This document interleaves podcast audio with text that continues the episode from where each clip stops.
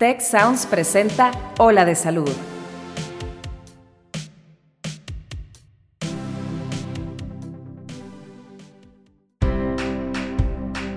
Esto es Hola de Salud. Yo soy Kristen Peralta y aquí comienza tu ruta de bienestar. Hola, bienvenidos a otro episodio de Hola de Salud. Yo soy Kristen Peralta y como saben, este es un espacio dedicado al bienestar, la prevención y longevidad. Hoy vamos a platicarles un poco sobre mindfulness y para esto nos acompaña el doctor Javier Gutiérrez Ornelas. Él es el director del Centro de Mindfulness Monterrey. Hola, doctor Javier, ¿cómo te encuentras hoy? Hola, muy bien. Muchas gracias por la invitación. Buenas tardes. Bueno, pues como saben, estar atentos a lo que sucede en el presente nos permite concentrarnos en aquello que es importante y entender las cosas tal y como son, como hoy en día que vivimos eh, pensando en miles de cosas y no sabemos a cuál prestarle más atención. Para eso entendemos que el mindfulness nos ayuda a estar abiertos a distintas ideas, pero platíquenos, doctor, ¿qué es el mindfulness? Sí, claro. Eh, mindfulness es la capacidad de estar plenamente conscientes de las experiencias del momento presente, pero no solamente las experiencias que nos rodean, esto es no solamente sonidos, imágenes, aromas, sino también eh, ser conscientes de cómo nos estamos eh, nosotros sintiendo durante esa experiencia que estemos viviendo, lo cual nos lleva a un estado de profunda conexión con la realidad tal y como se está desarrollando para permitirnos una mejor gestión de las diferentes situaciones que tengamos que enfrentar. Oye, ¿la meditación y el mindfulness es lo mismo? No, son, son eh, situaciones, son conceptos diferentes. La, eh, la meditación eh, desde mindfulness es la, son ejercicios para llevar atención al momento presente, como ejercicios respiratorios, ejercicios de atención a los estímulos, por ejemplo, los sonidos. Y mindfulness es una capacidad de atención tal que tenemos todos los seres humanos y que una de las prácticas que permite desarrollar esa capacidad de atención es la meditación. Entonces, de alguna manera, mindfulness, digamos, es la capacidad de enfoque al presente y para poderlo lograr, la meditación nos ayuda, pero no es la única, no es la única práctica. Y es que yo veo que normalmente estamos en constante pensamientos en pasado y futuro, ¿verdad? Pero batallamos para quedarnos en, oye, vivir el ahora, el momento, ¿no? Que es exactamente lo que estás diciéndonos. Sí, eh, nuestro cerebro cuando no lo hemos entrenado en este tipo de ejercicios, de prácticas, tiene una tendencia natural de de distraerse, distraerse en situaciones pasadas o imaginando escenarios que todavía no suceden y esto atrae nuestra atención y estamos enfocados más en los pensamientos y sus emociones, que muchas de ellas desgraciadamente son desfavorables, en lugar de estar dándonos cuenta de la experiencia que tenemos en, en nosotros en ese momento. Oye, y ahorita tomando lo que acabas de comentar de es una práctica, ¿cómo la realizamos? O sea, ¿cómo podemos poner este, en práctica nosotros en el día a día el mindfulness? ¿Cuánto tiempo necesitaríamos? ¿Qué es lo que nos sugieres? Sí, estas prácticas son eh, sumamente sencillas porque no requieren de, ninguna, ningún lugar especial, de ningún equipo especial.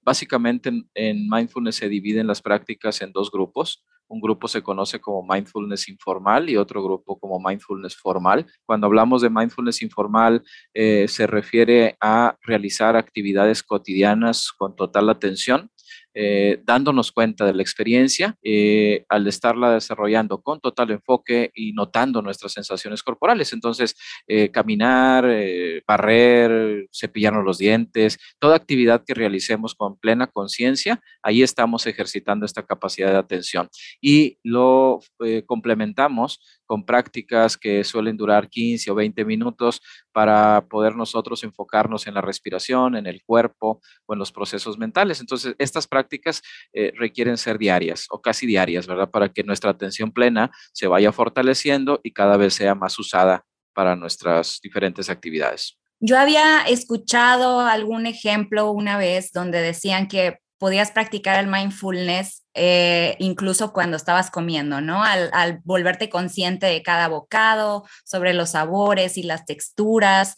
¿Es esto así como cierto? Sí, claro. De hecho, hay un, incluso un, curso, hay libros, etcétera, que hablan de la capacidad de comer conscientes. Y esto es una herramienta muy poderosa porque muchos de los trastornos alimenticios que pudiéramos llegar a tener eh, vienen de la ansiedad, vienen de la depresión, vienen de la distracción. Entonces, en el momento en que nosotros eh, alejamos todos los distractores, ¿verdad? Que a veces pues ya no es tan fácil eh, quitar celular, televisión, etcétera, y nos concentramos totalmente en el alimento, vamos generando un, mejor vínculo con la comida, eh, podemos lograr eh, obviamente un mayor disfrute de nuestros alimentos, una saciedad de una forma adecuada, porque estamos comiendo de una manera totalmente consciente.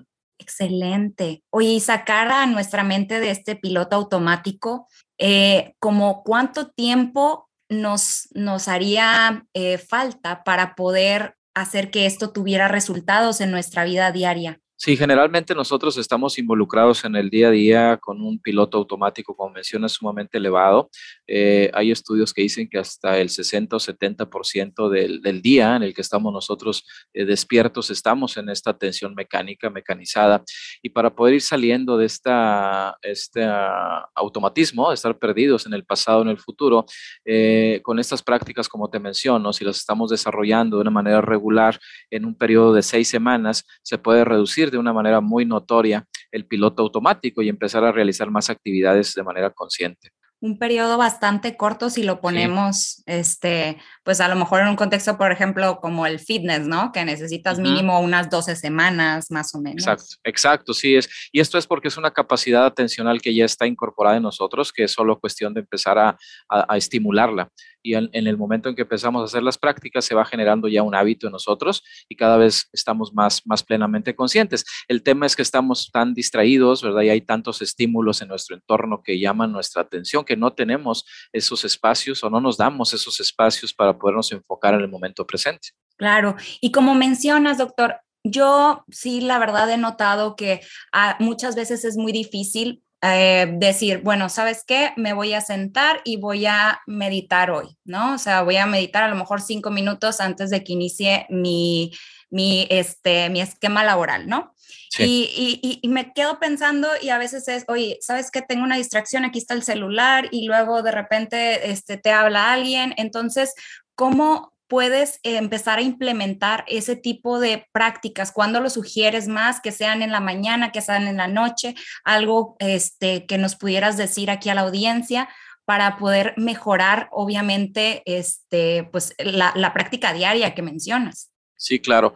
Bueno, el, horario nosotros lo podemos implementar en el tiempo que sea, vaya, es, es indistinto. Eh, desde el primer momento en que nos despertemos hasta el final del día podemos realizar estas actividades, pero más que, que, el momento del día es el grado de importancia que nosotros le demos. Por ejemplo, en este momento que tú y yo estamos eh, teniendo esta entrevista, tenemos los dos, al menos eh, retirados, ¿no? El teléfono u otras distracciones para podernos enfocar en lo que estamos haciendo, porque le damos importancia, le damos importancia al trabajo, a los compromisos. Entonces, el tema es qué importancia le damos a la meditación. Si lo vemos como algo que va al final de nuestras prioridades, nunca podremos darle una estabilidad. Entonces, pero si lo vemos como lo que es una herramienta muy poderosa para nuestro bienestar, encontraremos ese momento, encontraremos ese lugar para ir fortaleciendo esta capacidad. Qué padre, qué padre. Y la verdad es que yo he leído sobre los beneficios que se han demostrado eh, al utilizar todo, este, toda esta técnica en trastornos mentales y físicos, ¿no? También, este, conductas alimentarias. Entonces, entonces yo creo que la verdad, el, el, hecho de que más personas, que haya tomado mucho más auge últimamente, ¿no? Y bueno, a lo mejor ya, ya tenía mucho tiempo, pero pues yo creo que ya que se mencione y que sea tan, tan, este, o sea, tantas, tantas prácticas y todo y cursos, pues se ha dado de un tiempo para acá, ¿no? Entonces, ¿qué otros beneficios pudieran darnos, aparte, digo, de los trastornos de ansiedad, de los trastornos de conductas alimentarias, de emocionales y todo eso? ¿Qué otros beneficios nos da el mindfulness? Bueno, la práctica de mindfulness fuera de, digamos, de algún trastorno, eh, genera una, una mayor capacidad de concentración en la actividad que estemos desarrollando, nos permite mantener nuestra atención estable hacia donde queremos dirigirla, eh, mejora también nuestra capacidad de memorizar, la memoria se fortalece mucho con las prácticas de la atención plena y se daña mucho con el estrés crónico en el que nos vemos eh, muchas veces involucrados. También la atención plena nos permite la capacidad de aumentar el umbral del dolor es muy utilizada en situaciones o en enfermedades que cursan con dolor crónico sobre todo y también permite eh, fortalecer nuestra capacidad de inteligencia emocional al regular nuestras emociones de una forma efectiva con esta, con esta práctica. Y, otro beneficio más que quiero, quiero agregar también muy importante es que en la medida que vamos nosotros realizando estos ejercicios, nos vamos enfocando con el presente, vamos logrando un vínculo más profundo con las personas y los seres que nos rodean, no solamente seres humanos, animales y demás, lo que nos lleva a una mayor compasión, a un mayor interés por el bienestar de los demás, por el cuidado del, del ecosistema, de las especies, etcétera. Y esto es muy poderoso para todos, es un ganar-ganar. La práctica de mindfulness es muy sanadora. Claro que sí. Y mucha gente tiene la mentalidad de que, bueno, porque yo también la tenía, digo, de que no se trata, o sea, de tratar de dejar la mente totalmente en blanco, ¿no? O sea, eso es un poquito imposible, creo yo. Sí, de hecho, qué bueno que lo mencionas porque este es un concepto que en muchas personas al generarlo eh, ni siquiera intentan una práctica. Eh, hace un momento que mencionabas de estar realizando estos ejercicios de respiración o de atención, eh, al hacerlos la mente no está totalmente enfocada donde nosotros queremos, porque la mente no funciona de esa manera, la mente funciona con momentos de atención y de desatención. Entonces es como si quisiésemos aprender a tocar algún instrumento y desde la primera intento ya quisiéramos sacar una canción, una melodía, ¿no? De la manera perfecta. Entonces aquí lo que yo que invito mucho a las personas es que se den la oportunidad de hacer la práctica, de sentarse, por ejemplo, si estamos hablando de un ejercicio de respiración consciente, sentarse, cerrar sus ojos, llevar la atención a la respiración determinado tiempo, tres minutos, cinco minutos, y no importa si de esos cinco minutos, cuatro estamos distraídos, pero ya estamos fortaleciendo el músculo del mindfulness y eso nos va a dar beneficios muy, muy, muy evidentes en corto tiempo. Ok, y este, esta práctica, porque pues también ya sabes que muchas veces se antepone ante lo religioso y todo, ¿no? Entonces, esta práctica no es exclusiva de una religión como el hinduismo o el budismo. No, de hecho, eh, otro punto muy importante también a mencionar, eh, que muchas personas, como dices, están eh, creyendo ¿no? que se trata de prácticas orientales y que de alguna manera van en contra de sus creencias, pero mindfulness es una capacidad de atención y esa capacidad de atención la tenemos todo ser humano independientemente de nuestras creencias, entonces lo podemos desarrollar independiente de nuestra afiliación espiritual. Ahora, yo he dado el curso en diferentes tradiciones religiosas, incluso católica, y demás, y los resultados han sido muy favorables. Entonces está totalmente desvinculada con eh, cualquier religión. En lo que estamos intentando con el, el mindfulness no sería escapar del malestar o del dolor. Eh, no, al contrario. De hecho, lo que solemos hacer es eso. Eh, cuando, cuando estamos viviendo un dolor en, en, los primeros indicios, inmediatamente, la mayoría de las personas, por supuesto no todas, manejan analgésicos, etcétera, eh, se los automedican, ¿no? De hecho, es de los medicamentos más auto, auto, automedicados, pero con mindfulness es lo contrario. Con mindfulness, obviamente, con una práctica bien desarrollada, lo que se propone es llevar la atención al dolor para darnos cuenta que ese estímulo doloroso suele estar sobredimensionado por nuestra mente cuando no lo vemos de manera objetiva. Entonces, mucho del dolor físico que nosotros vivimos viene por nuestros pensamientos y emociones catastróficos ante ese dolor que estamos viviendo. Entonces, mindfulness nos va a alejar de todos esos pensamientos, si no a desaparecerlos, al menos que no estén en el primer plano de nuestra atención, y, en y eso nos lleva a tener una conexión directa con ese dolor y aprender a estar con él. Y es lo que realmente hace que la molestia disminuya. Ok, qué, qué interesante de verdad. Y yo creo que no es tanto el, ay, voy a estar siempre positivo porque practico mindfulness. Sí, así es, eso también importante. Mindfulness no es estar dentro de una burbuja, ¿no? De que todo es positivo, de que todo es color de rosa. La, realidad es que la vida tiene muchos matices y que todos tenemos situaciones desfavorables. Entonces, lo que mindfulness hace, o esta capacidad de atención, lo que hace es que seamos objetivos ante las experiencias que vivimos. Porque cuando no tenemos un entrenamiento en esta capacidad, lo que solemos hacer es que cuando viene una situación adversa o la sobredimensionamos, ¿verdad? Exagerando la, la situación, desbordándonos ante ella o la eh, evadimos, ¿verdad? La, reducimos, no queremos saber de ella, lo que obviamente tampoco nos permite manejarla. Entonces, mindfulness es una capacidad de podernos eh, integrar a la realidad para verla tal y como es y crecer a partir de estas experiencias. En cuanto a la práctica de mindfulness, ¿Ha habido algún tipo de contraindicación, o sea, personas que no la puedan realizar? Sí, las contraindicaciones son, son pocas, pero de las, digamos, más eh, frecuentes que pudieran ser es cuando una persona tiene una trastorno depresivo y que está viviendo una crisis de depresión, ¿verdad? Dentro de una crisis depresiva donde los pensamientos y las emociones eh, desfavorables o digamos de negativas se agudizan, llevar la atención al momento presente suele generarles un mayor malestar. Entonces, en una crisis depresiva no se recomiendan las prácticas de mindfulness, pero sí se recomiendan para evitar las crisis depresivas. Esto es, una vez que el paciente o la persona se estabiliza con tratamiento, con atención médica, etcétera, eh, la práctica de mindfulness puede ayudar a evitar la recaída en este problema, con esta enfermedad, y también es eh, el trastorno de ansiedad en algunas personas es, es muy marcado, es muy incómodo y cuando empiezan a llevar la atención a su cuerpo, a su respiración, los pocos minutos empiezan a, aumentar este malestar. Aquí la propuesta es que se puede desarrollar lo que nos lleva a reducir el, el nivel de ansiedad, pero con prácticas sumamente cortas que se tienen que ir escalando poco a poco. Fuera de eso, que yo recuerdo en este momento, no hay eh, alguna contraindicación para la práctica. Ok, como lo que dices de de, oye, a lo mejor te, te hicieron sentir este, el, el, momento presente y no estás en el, en el mejor de tu estado mental. Este, yo creo que sería como subirle la perilla al volumen y que todas tus emociones estén a la intensidad más fuerte, ¿no? Exacto, sobre todo cuando no tenemos un entrenamiento previo, cuando estamos, cuando alguien está viviendo una situación como esta y escucha por ahí que mindfulness ayuda y quiere entrar directo a las prácticas sin nada previo que le haya preparado, pues obviamente aquí los resultados pueden ser eh, contraproducentes. Y también mencionar que mindfulness no sustituye a ningún tratamiento, a ninguna terapia. Eh, si una persona tiene algún trastorno de salud física o emocional, lo que se suele recomendar es que sigan obviamente con sus tratamientos,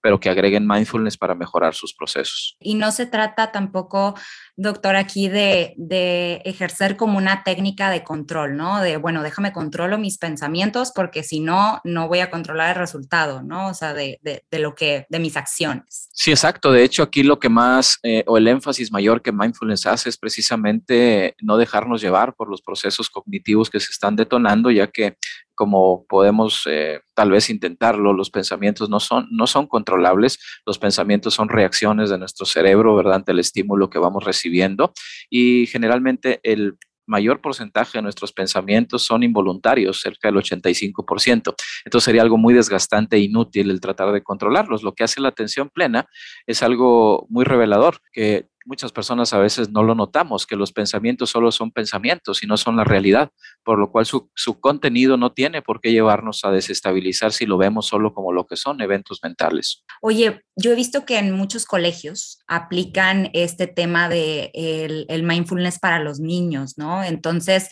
eh, me queda un poco de duda porque digo, bueno, si es un niño chiquitito, ¿cómo vamos a lograr que tenga como ese... Eh, como focus en, en, la atención de su respiración o en la atención del momento presente. Sí, sí, yo he tenido la, experiencia de, de, impartir cursos en, en, colegios, tanto a docentes como, como alumnos, y aquí las, las prácticas que se desarrollan en ellos son sumamente cortas, eh, digamos uno o dos minutos, tres minutos a lo mucho, y a veces no son en la respiración solamente, sino atención al cuerpo, a caminar, a escuchar alguna campanilla, algún sonido. Hay ejercicios muy, eh, muy recomendados para los pequeños que les ayuda mucho, sobre todo en, el manejo de sus emociones, para aprender a validarlas y poderse mantener estables ante ellas. Ok, perfecto. Y si quisieran, por ejemplo, entre mamás y papás eh, implementar como un tipo de práctica de atención plena pequeña en casa, o sea, como para ayudar a ellos, no sé, a lo mejor después de las tareas o, o algo así, se pudiera implementar? Sí, sí, sí, siempre y cuando